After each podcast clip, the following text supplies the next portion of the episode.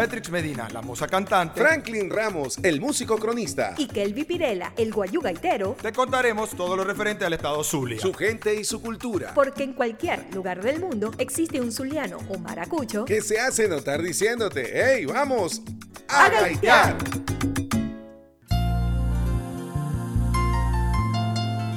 Hoy tengo de fiesta el corazón. Claro, por el cumpleaños de la Virgen de Chiquinquirá. Claro. El 18 de noviembre es un día muy especial para nosotros los zulianos.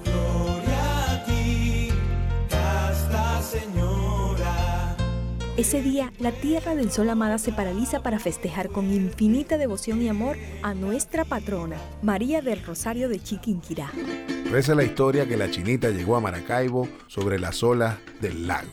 Corría el año 1709, cuando la humilde lavandera de nombre María Cárdenas encontró una pequeña tablita a la orilla del lago. Lavando una viejecita a orillas de nuestro lago, ella tuvo un gran hallazgo, pues encontró... La recogió y la llevó a su casa, donde la utilizó como tapa de una tinaja de agua. Sí, aunque existe la creencia que esta tablita pudo haber caído en algún barco que surcaba el lago, ¿ah? El 18 de noviembre, cuando la mujer colaba café, se percató que en la tablita había una virgen, por lo que la colgó en la pared. Virgen de Chiquinquirá, patrona de los zulianos, conservó la soberana.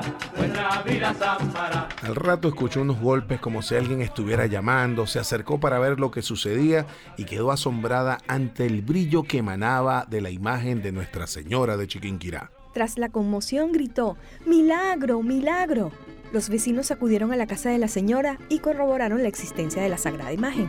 Mi corazón es un templo donde una virgen se adora, mi pecho más la tesora, si lejos de ella me encuentro. Mi Al cabo de un tiempo, las autoridades de la iglesia decidieron llevar en procesión la tablita a la casa matriz. Pero la imagen se puso tan pesada que fue imposible levantarla. Así es, alguien sugirió llevarla a la humilde iglesia de San Juan de Dios. La tablita volvió a su peso normal y desde ese día la chinita mora en la hoy Basílica de San Juan de Dios.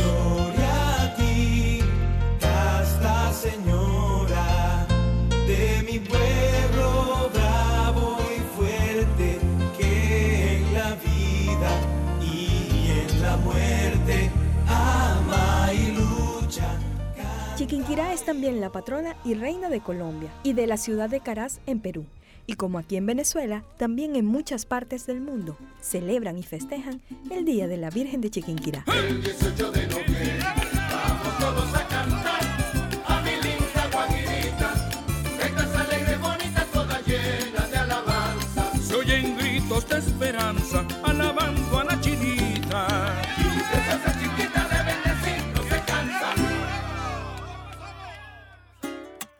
Suscríbete a nuestro podcast A Gaitear desde donde nos estás escuchando o desde cualquier aplicación de podcast y únete a nuestra comunidad. Te esperamos. Pa' que sepáis.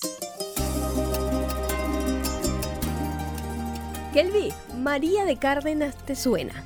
Eh, aclaro, la lavandera que la Virgen de Chiquinquirá eligió para aparecer por primera vez.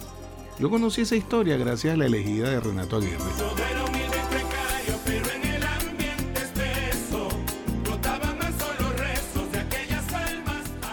Aunque hay gaitas que hablan de la ancianita que lavaba la ropa en el lago, nunca antes se dijo su nombre. Renato Aguirre, de quien hemos ya hablado en otras ocasiones, contó que al momento de componer ese tema buscó ayuda del historiador maravino Nectario María. La historia de la Virgen que todos cantamos hasta ese momento no estaba clara. Es que el nombre de la señora que consigue la tablita en la orilla del lago no quedó para la historia, que María de Cárdenas es la señora propietaria de esa casa donde vivía la lavandera. Renato establece esa diferencia. Esa señora es la elegida.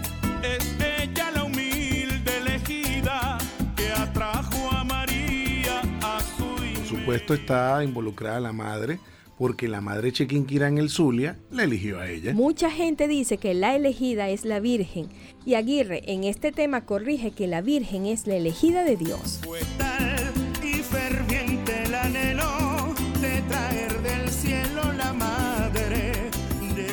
Este tema, que se compuso para los chiquinquireños, se ha convertido en un clásico contemporáneo de la gaita. La feligresía la canta, la canta el no creyente. Es un tema mágico. Para que sepáis.